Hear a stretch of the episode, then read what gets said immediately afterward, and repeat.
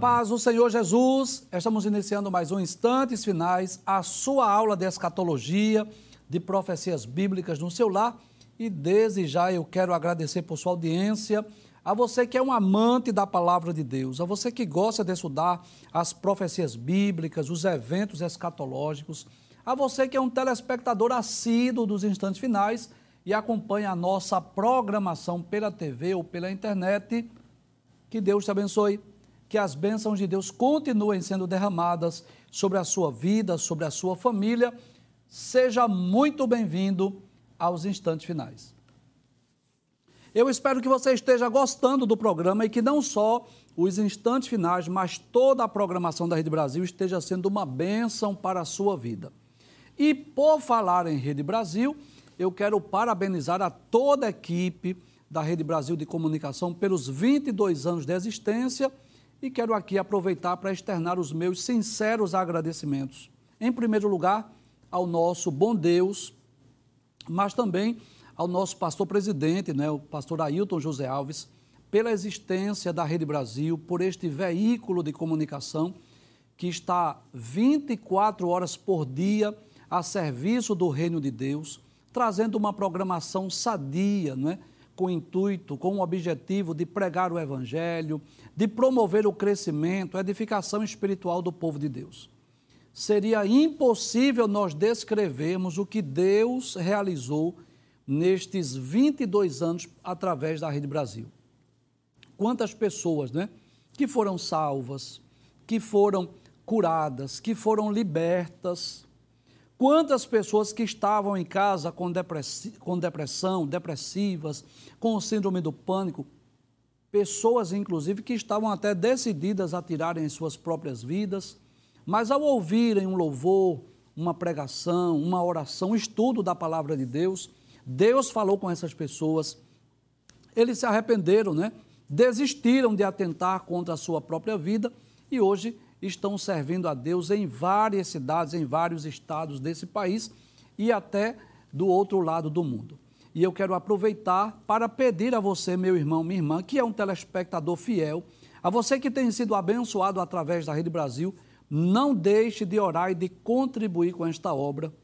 Quanto mais nós orarmos, quanto mais nós contribuirmos com essa obra, mais pessoas serão salvas, mais vidas serão alcançadas através dessa programação. Muito bem, como é do seu conhecimento, nós estamos estudando sobre a infalibilidade das profecias bíblicas, este tema maravilhoso, esse tema extraordinário que nos leva a crer, não é? A acreditar nisso que a Bíblia foi inspirada pelo Espírito Santo de Deus. Muitas pessoas duvidam, não é? não acreditam, não creem que a Bíblia foi inspirada por Deus. Muitas pessoas costumam dizer que a Bíblia é um livro lendário, que a Bíblia foi escrita por homens, que não existe é, nenhuma evidência de inspiração, mas eu gostaria de dizer que você está, se você pensa assim, você está equivocado. Há muitos indícios, há muitas provas, há muitas evidências que a Bíblia foi escrita por homens, sim, mas inspirados pelo Espírito Santo de Deus. O apóstolo Pedro diz isso, né? Que a profecia nunca foi produzida por vontade de homem algum, mas os homens santos de Deus falaram inspirados pelo Espírito Santo. E dentre as muitas provas, dentre as muitas evidências de que a Bíblia foi inspirada por Deus, uma delas são as profecias bíblicas. E lendo a Bíblia, lendo essas profecias, lendo esse cumprimento, nós podemos chegar a essa conclusão. Eu diria essa dupla conclusão, né? Primeiro, que as profecias bíblicas não falham, elas são infalíveis.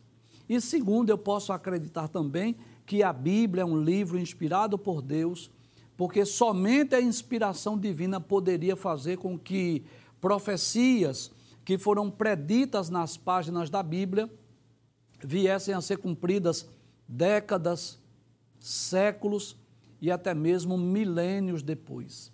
Somente pela inspiração das profecias, pela inspiração do Espírito Santo, é que os escritores da Bíblia poderiam falar com tanta propriedade, com tantos detalhes acerca dos eventos futuros, e quanto mais nós estudamos as profecias bíblicas, mais nós chegamos a essa conclusão que as profecias bíblicas elas não falham.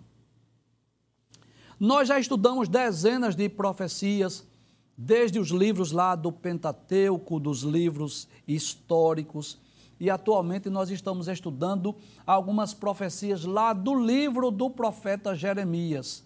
Nós não estamos estudando esse livro versículo por versículo, mas estamos selecionando algumas profecias, estudando o seu cumprimento e aproveitando aí para estudarmos um pouco, extrairmos lições para as nossas vidas, mas acima de tudo, provando que as profecias bíblicas são infalíveis. Vamos relembrar o que vimos nos programas anteriores? Abre a tela.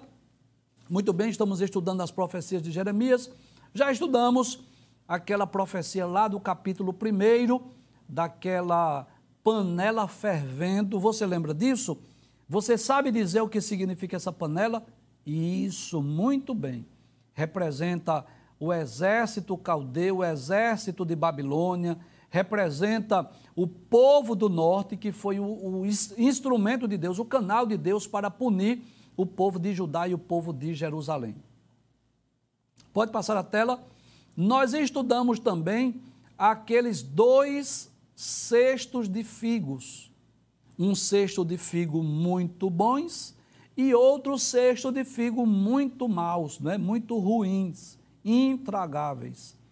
E aí nós vimos aí que esses dois cestos representam dois grupos de pessoas que haviam no, nos dias de Jeremias. Né? Os cestos bons, ou melhor dizendo, o cesto dos figos bons, representava os judeus que foram levados para a Babilônia, onde Deus preservou a vida deles. Eu não sei se você lembra, mas Deus chegou até a dizer através de Jeremias: diga a eles que ao chegarem lá, que eles casem, que eles é, deem suas filhas para casamento, seus filhos, que eles construam casas, que eles plantem. É como se Deus dissesse assim: olha, eu não vou trazer vocês logo, não, tá? O período do cativeiro seria de 70 anos. E Deus disse: orai pela paz daquele lugar, porque onde, onde houver paz será também a vossa paz. E para os figos ruins, que era Zedequias e a sua família, o castigo foi inevitável, né?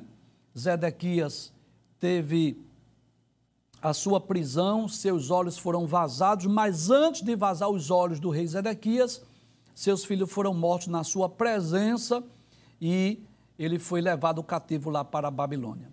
E no programa anterior nós estudamos um tema que eu disse que é um tanto aparentemente contraditório, né? Pode trazer a tela, por favor? Nós vimos no programa anterior que Jeremias ele era tanto profeta como um sacerdote. E nós dissemos aqui que como sacerdote, Jeremias tinha aquela missão de orar, de interceder pelo povo. Mas Deus disse a Jeremias que não orasse mais, que não intercedesse mais, que a sua oração não seria ouvida. Deus chegou até a dizer a Jeremias, nós vimos no programa anterior, que ainda que estivesse diante dele, diante de Deus, Moisés e Samuel, Deus disse: Eu não iria ouvi-los. E nós explicamos o porquê, não é? Não é que Deus estivesse chateado com Jeremias, não. É que Deus disse literalmente: Eu estou cansado de me arrepender, porque eu chamo o povo ao arrependimento, eu envio a mensagem, eles não acreditam, estão cada vez mais mergulhados na idolatria, praticando violência, injustiças sociais, e por isso, quando Deus disse a Jeremias: Não ore mais, Deus estava dizendo: chegou o tempo do juízo, chegou o tempo do castigo. Hoje nós vamos estudar outra profecia do ministério de Jeremias, que é uma profecia representada por um cinto de linho, né? Abre a tela, por gentileza. Isso, pode abrir, por favor. Então, o cativeiro de Judá é representado por um cinto de linho.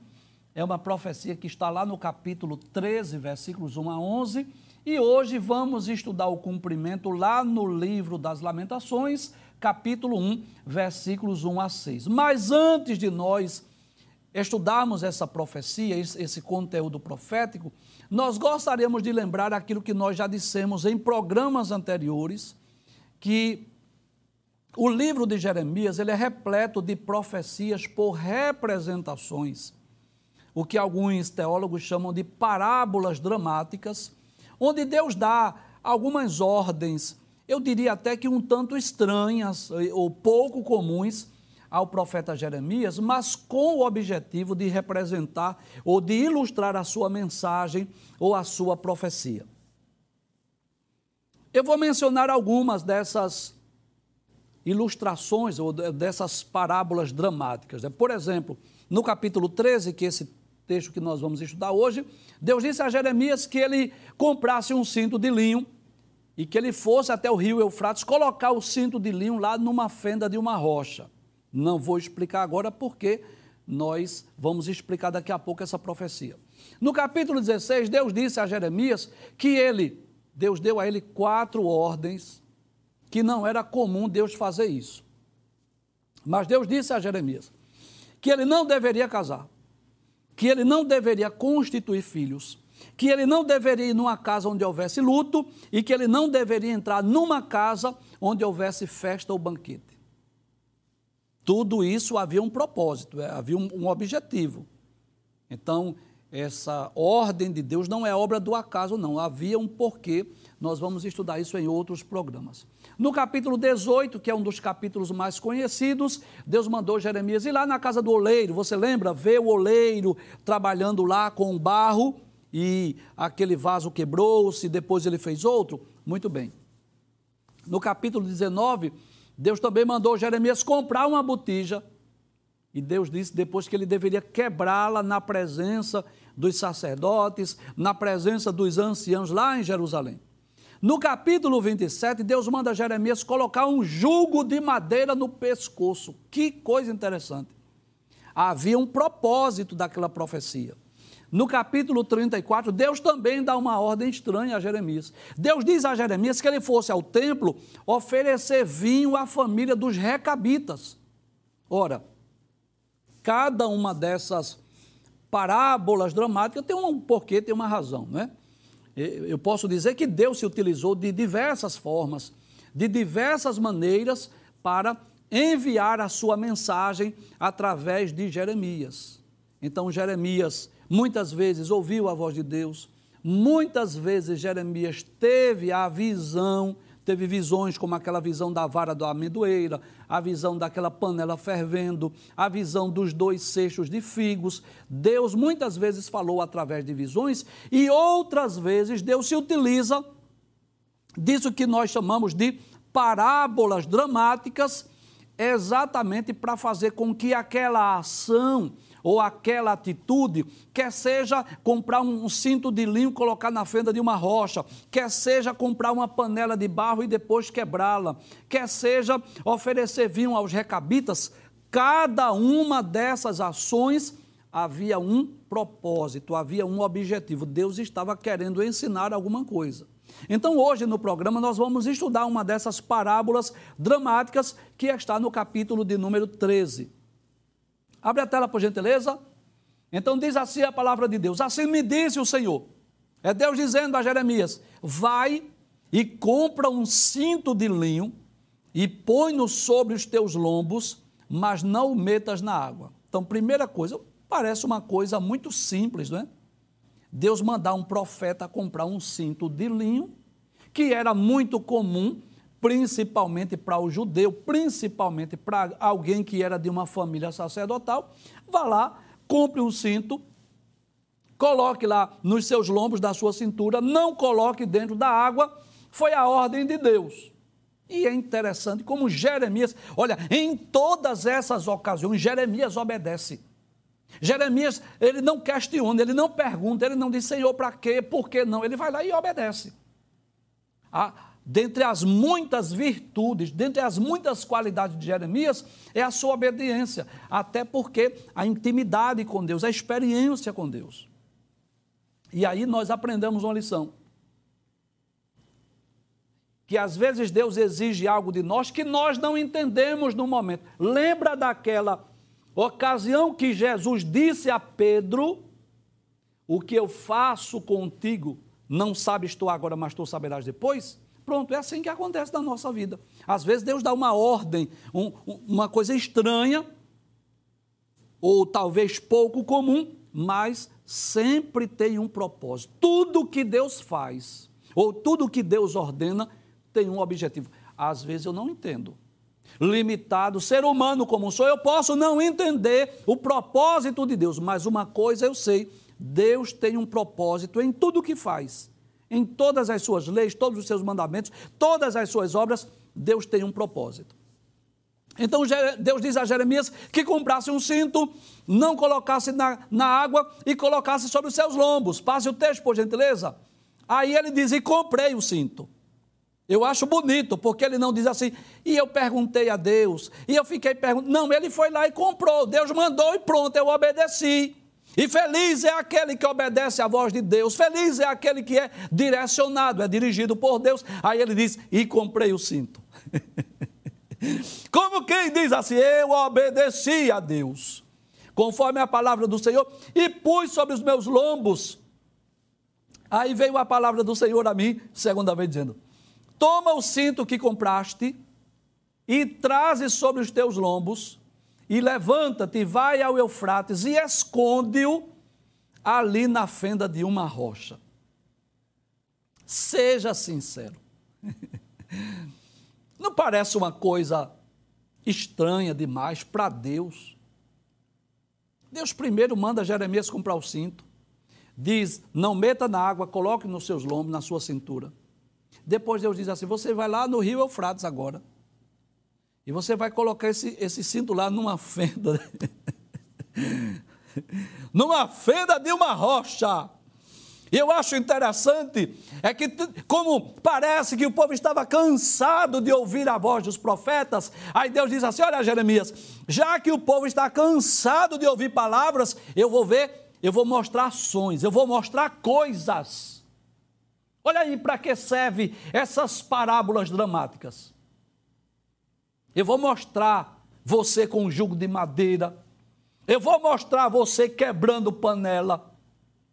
Eu vou mostrar você morando solitário, sem poder casar nem ter filhos. Tudo isso aí é uma lição que eu quero ensinar através de você. E Jeremias, como um servo de Deus obediente, foi lá para o Eufrates. Abre a tela mais uma vez. Aí ele disse: Comprei o cinto conforme a palavra do Senhor e o pus sobre os meus lombos. Então veio a minha palavra do Senhor, segunda vez, dizendo: Toma o cinto que compraste e trazes sobre os teus lombos e levanta-te, vai ao Eufrates e esconde-o ali na fenda de uma rocha. e Jeremias vai e obedece. Passe o texto, por gentileza. Aí ele diz: E fui, e escondi-o junto ao Eufrates, como o Senhor havia ordenado. Como quem diz assim, eu não estou entendendo, mas eu estou obedecendo.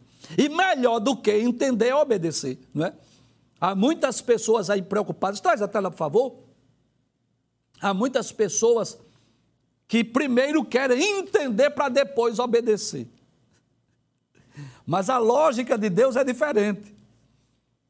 A lógica de Deus é assim: primeiro você obedece e depois você entende, depois você compreende. O que Deus quer de nós é que nós possamos obedecê-lo, ainda que nós não estejamos entendendo ou compreendendo. E Deus disse a Jeremias: vai lá. E ele obedece. Jeremias conhecia Deus. Jeremias tinha experiência. Jeremias sabia, disse que, que não era obra do acaso. Deus não estava com brincadeira. Deus estava falando de algo sério.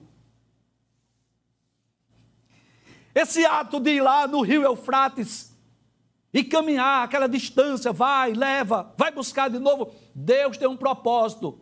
E Jeremias disse assim: Eu fui, eu obedeci. Abre a tela mais uma vez. Ainda versículo 5 e 6. Aí diz assim: E fui escondido junto ao Eufrates, como o Senhor havia me ordenado. Ou seja, do jeito que Deus mandou, eu fiz. Sucedeu, pois, ao cabo de muitos dias, ele não disse quantos, mas depois de muitos dias, que me disse o Senhor, como, como que parece até que havia esquecido, parece até que não faria sentido algum, mas Deus disse assim: olha, levanta-te Vai ao Eufrates e toma dali o cinto que te ordenei que escondesses ali. Estás lembrado, Jeremias? Traz a tela, por favor. De onde tu colocasses o cinto, pronto. Chegou o tempo de você ir buscá-lo. Porque tem um tempo para tudo, não é assim que diz Eclesiastes capítulo 3? Tem um tempo determinado para todas as coisas. Houve o tempo de Jeremias esconder o cinto e houve o tempo de Jeremias buscar o cinto. Houve o tempo de Jeremias levar o cinto e houve o tempo de Jeremias trazer o cinto. E Jeremias, mais uma vez, não pergunta, não questiona. Jeremias simplesmente vai e obedece. Passe o texto, por gentileza. Pode passar, versículo 7. Aí diz assim: Fui ao Eufrates e cavei, e tomei o cinto do lugar onde o havia escondido, e eis que o cinto tinha apodrecido e para nada mais prestava. Jeremias, quando olhou aquele cinto, né? Eu não sei qual foi o sentimento de Jeremias. Confesso, eu não sei explicar. Mas ele vai lá e cava o cinto, olhou, Bem, eu não, não, não presta para nada isso aqui, mas alguma coisa Deus quer me ensinar, alguma coisa Deus quer falar, né? Aí, presta para nada. Ficou apodrecido lá. Era de tecido, né? Ficou lá na fenda da rocha, lá no rio Eufrates. Quando tirou, disse assim: bem, não, não presta para nada. Comprei esse cinto novinho e agora ele está aqui, olha, imprestável. Bem, eu vou esperar o que é que Deus vai dizer. Passa a tela, por gentileza versículo de número 8. Pode passar a tela, por favor. Aí diz assim, versículos 8 e 9. Então veio a minha palavra do Senhor dizendo: Assim diz o Senhor. Opa, agora Deus vai me explicar. Do mesmo modo farei apodrecer a soberba de Judá e a muita soberba de Jerusalém. Que lição extraordinária. Aquela, aquele ato simples de pegar um cinto novo, de escondê-lo no rio Eufrates e depois de buscar estar apodrecido, há uma mensagem poderosa de Deus aí. Deus disse: Eu vou quebrar a soberba de Judá e de Jerusalém. E eu já disse aqui em outras ocasiões e vou dizer mais uma vez: que nenhum soberbo prospera, porque Deus resiste aos soberbos. Se é um pecado que Deus abomina, é a soberba, é o orgulho, pessoas de coração altivo, pessoas que se sentem maiores e superiores às demais. Tem pessoas tão soberbas que, se pudesse, não pisava nem no chão. Às vezes, alcança altos níveis na sociedade, ou altas posições, ou altos salários, aí pensa que foi ele sozinho que conseguiu chegar lá. Porque uma pessoa soberba é uma pessoa desprovida de humildade. Sabe qual é o antídoto para o soberbo? Humildade, uma injeção de humildade, de dependência, de sentimento que sem Deus eu não sou nada. Foi a soberba que derrubou Lúcifer, sabia disso? É isso que diz a Bíblia. Elevou-se o teu coração por causa da tua formosura. Ezequiel capítulo 28. Foi a soberba que derrubou Golias. Golias, duas vezes no dia, 40 dias afrontando o exército de Israel. Foi a soberba que fez com que Nabucodonosor ficasse lá um período de sete anos, comendo pasto como boi e recebendo orvalho do céu. E muito foi a soberba que destruiu o exército de Senaqueribe. Então, o soberbo diante de Deus, olha, eu, eu não preciso lutar contra o soberbo, sabia disso? Eu não vou me preocupar com o soberbo, não. Porque ou ele vai se cair em si, reconhecer que é dependente de Deus, ou então quem vai lutar contra ele é Deus. A soberba é um pecado tão terrível. Veja o que diz lá no livro dos Provérbios, capítulo de número 16, versículo 18. Mas antes de eu ler esse texto, vamos né, entender isso. essa parábola dramática, essa coisa simples que Deus disse a Jeremias: compra o cinto, vai ao Eufrates, enterra o cinto, depois tira o cinto, o cinto está apodrecido. Deus estava ensinando algo. Deus estava ensinando sobre o perigo da soberba. Que coisa interessante, em outros textos que lemos, Deus havia repreendido a idolatria de Israel. Deus havia repreendido as injustiças sociais, lembra disso? Deus havia repreendido porque eles estavam oprimindo o órfão, oprimindo a viúva, o estrangeiro, lembra? Isso, nós já falamos sobre isso. Em outras ocasiões, Deus havia repreendido por causa da violência, porque eles estavam derramando sangue. Mas agora Deus está repreendendo por outro pecado, o pecado da soberba, do orgulho, da vaidade. E no capítulo 16, versículo 18 do livro de Provérbios, diz assim: A soberba precede a ruína, e a altivez do espírito precede a queda. Então, isso, isso é, é bíblico. Todo soberbo, ele inevitavelmente vai cair em ruína. Todo soberbo. O fim do soberbo é a ruína.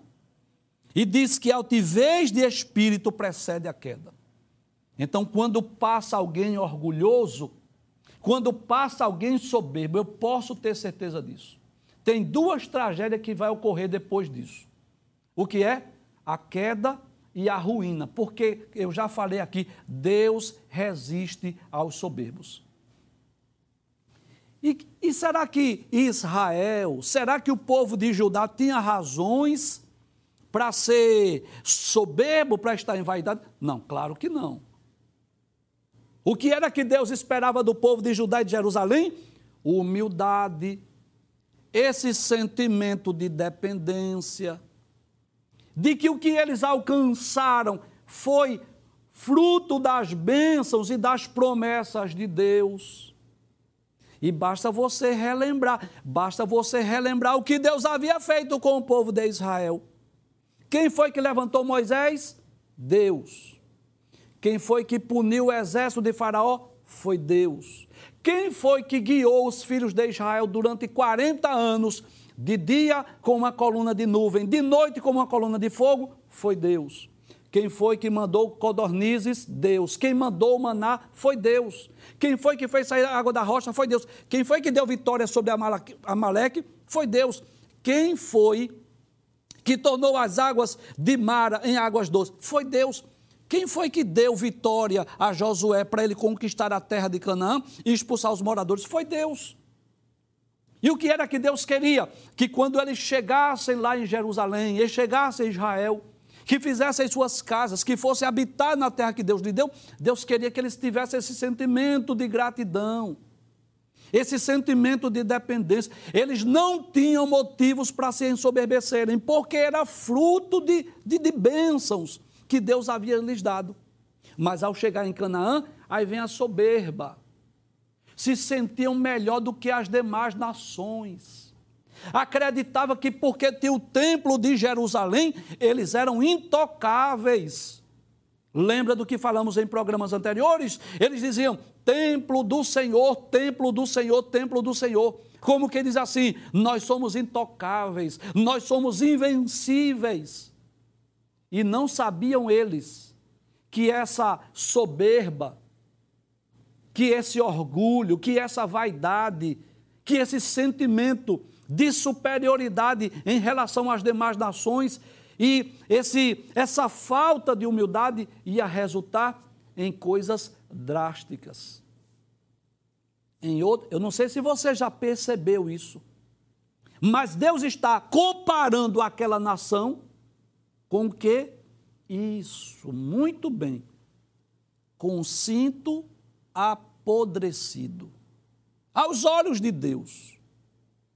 A nação de Judá e de Jerusalém, nos dias de Jeremias, era comparada com um cinto que estava apodrecido. Abre a tela mais uma vez. Olha aí, Deus dizendo assim: Do mesmo modo farei apodrecer a soberba de Judá e a muita soberba de Jerusalém. É Deus que está dizendo: Eu vou fazer apodrecer. Não lembra do que nós lemos? Em Provérbios capítulo 18, versículo de número. Provérbios 16, versículo 18 que a soberba precede a ruína e a altivez de espírito precede a queda? Então, essa soberba, esse orgulho lá do povo de Jerusalém estava resultando em ações divinas. Deus dizendo assim: Eu vou fazer apodrecer. Passe o texto, por gentileza. Versículo de número 10. Aí diz assim: Olha aí, Deus, Deus repreendendo o povo. Este povo maligno. Que coisa interessante. Como é que Deus vai chamar aquele povo de maligno? Pelas suas ações. Eles estavam sendo instrumentos de Satanás. Abre a tela, por favor. Aí Deus diz assim: esse povo maligno, primeiro, que se recusa a ouvir as minhas palavras. Olha a soberba aí. Olha o orgulho aí. Uma, uma das principais demonstrações, traz a tela, por favor. Uma das principais atitudes de um soberbo é que ele acha que ele não precisa de Deus. Tem pessoas que, porque têm um, um alto salário, uma alta posição na sociedade, aí ele bate no bolso assim, ou na carteira, diz assim: o meu Deus está aqui, ó. o meu Deus é o meu dinheiro. Hum. Mas deixa eu te lembrar só, só um versículo, por favor, deixa eu lembrar só um. É o Salmo 24, que está escrito assim: olha, do Senhor é a terra a sua plenitude, o mundo e os que nele habitam. Sabe o que significa isso? A Deus pertence o céu, as estrelas, as galáxias, o sol, a lua, as aves, os animais, as árvores, as plantas, os peixes, os rios, os mares, os montes, os vales. Não sobra nada para ninguém. Sabe, você sabe disso, né? Nós costumamos dizer assim: o meu carro, a minha casa, a minha família, mas na verdade nós só somos mordomos. Nós só somos administradores. Isso que, que nós chamamos meu carro, minha casa, é uma fo força de expressão. Mas na verdade a gente está tomando conta porque Na verdade, tudo pertence a Deus. Abra a tela mais uma vez, por gentileza. Que palavra dura, Senhor! Povo maligno! Por que Deus? Por que, é que tu está chamando esse povo de maligno? Aí Deus diz assim: ele recusa ouvir as minhas palavras que caminha segundo o propósito do seu coração. Primeiro, por que eu estou chamando esse povo de maligno, Jeremias? Primeiro, ele recusa ouvir a minha palavra, Jeremias. Tu não estás vendo, não, Jeremias? Que eu levanto o profeta, que eu mando você falar e eles não ouvem, eles se recusam, eles não querem ouvir. Isso é soberba. Eles acham que são independentes. Segundo, caminha segundo o propósito do seu coração. Eles não procuram me agradar, me servir, não. Eles estão andando segundo o coração deles. Deixa o texto aberto, por gentileza. Terceiro, ele anda após deuses alheios para servi-los e inclinar-se diante deles. Eles estão adorando outros deuses feitos por mãos humanas. Será tal como este cinto que para nada mais presta. Eu vou fazer desse povo, Jeremias, o que ocorreu com esse cinto eles vão apodrecer, porque para mim perdeu o valor. Não presta mais. Traz a tela, por favor. É como se Deus dissesse assim: Deus não disse, é sou eu que estou dizendo. Jeremias, coloca esse cinto agora no, na, na, nos teus lombos. Jeremias disse: Senhor, não presta mais não. Se eu der um nó aqui, vai quebrar tudo. Disse, Pronto, é isso aí. Isso é o re, retrato desse, dessa nação. Versículo de número 11, que é o último texto dessa profecia. Veja o que Deus diz a Jeremias. Porque como o cinto está ligado aos lombos do homem, assim eu liguei a mim toda a casa de Israel e toda a casa de Judá, diz o Senhor, para mim serem por povo, e por nome, e por louvor, e por glória.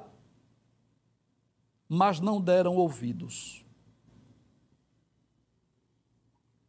O que Deus está dizendo, que da mesma forma como alguém compra, compra um cinto, e coloca nos lombos e traz para junto de si. Como que diz assim? Amarra, abraça o cinto no corpo, não é assim? Nos tempos bíblicos ele dava aquele nó Hoje já existem cintos modernos com fivelas ou suvelas, como você queira chamar, não é? São os cintos mais sofisticados. Na, nos tempos bíblicos, não, era aquele nó que eles davam com aquele cinto de linho. Deus estava dizendo: Olha, o meu desejo era trazer esse povo para perto de mim, era envolvê-los em mim, era que eles estivessem perto de mim. Mas eles não quiseram. Eles foram atrás dos seus ídolos. Eles não querem ouvir a minha palavra, Jeremias. Eu estou cansado de falar. Eles não me ouvem. Eles estão mandando segundo os seus próprios caminhos. Sabe o que é isso? Isso é soberba, isso é orgulho, isso é vaidade. Isso é pessoas que, que não pensam, ou não sabem, ou não querem acreditar nessa verdade, que eles precisam de mim. E qual foi o resultado? Não vai dar tempo nós lermos os, os seis versículos. O resultado disso foi o cativeiro babilônico. Pode passar o texto? Versículo 1. Lamentações. Eu já disse aqui que o livro das Lamentações de Jeremias é aquele livro, né? Como que uma espécie de um cântico fúnebre, um lamento, um pavor, um choro de Jeremias. Traz a tela, por favor. Porque Jeremias amava o povo. Sabe qual foi a maior, a maior dor de Jeremias? É porque ele amava o povo. Porque se Jeremias não amasse o povo judeu, ele não estava nem aí. Ah, Deus, olha, eu, eu falei, eles não quiseram ouvir, problema. Olha, Deus, manda juízo. Mas Jeremias amava. Diferente de Jonas. Jonas não amava os ninivitas, não. Jonas nem queria pregar. Jonas foi para Tarsis. Jonas disse: Oxe, eu vou nada. Aquele povo, se eu pregar e aquele povo se converter, Deus vai poupar. Eu não quero que Deus poupe. Aí Jonas disse: Vou nada, eu sei quem é Deus, rapaz. Se esse povo se arrepender, Deus, eu não quero, não. E quando Jonas vai pregar, depois de todo o processo que ele passou, aí a mensagem de Jonas era essa: dentro de 40 dias Nínive será subvertida. E o desejo de Jonas qual era? Isso, parabéns. Jonas queria que ninguém cresce, não. Jonas não queria que eles jejuassem. Não, não, não. Jonas queria que eles não obedecesse à voz de Deus. Jonas queria que Deus mandasse fogo do céu, como mandou sobre Sodoma e Gomorra. O que não aconteceu, você sabe da história. Mas Jeremias amava o povo. Prendiam, botava no, no carro, esbofeteava Jeremias, colocava ele na prisão, colocava no calabouço, e Jeremias amava o povo, amava aquela terra. Então, quando Deus dizia assim: o povo apodreceu, eu vou fazer apodrecer. E Jeremias viu com os seus olhos a destruição de Jerusalém. Abre esse texto, por gentileza. Eu só vou ler um versículo mesmo, que é o suficiente. Aí Jeremias diz assim: Como se acha solitária aquela cidade dantes tão populosa? Olha, isso aí já é o livro das Lamentações. Já é o cântico fúnebre depois do cativeiro babilônico. Aí ele diz: tornou-se como viúva a que foi grande entre as nações. Ou seja, por que Jerusalém está como uma viúva? Como que sozinha, como que abandonada, como que desprezada? Porque você sabe disso.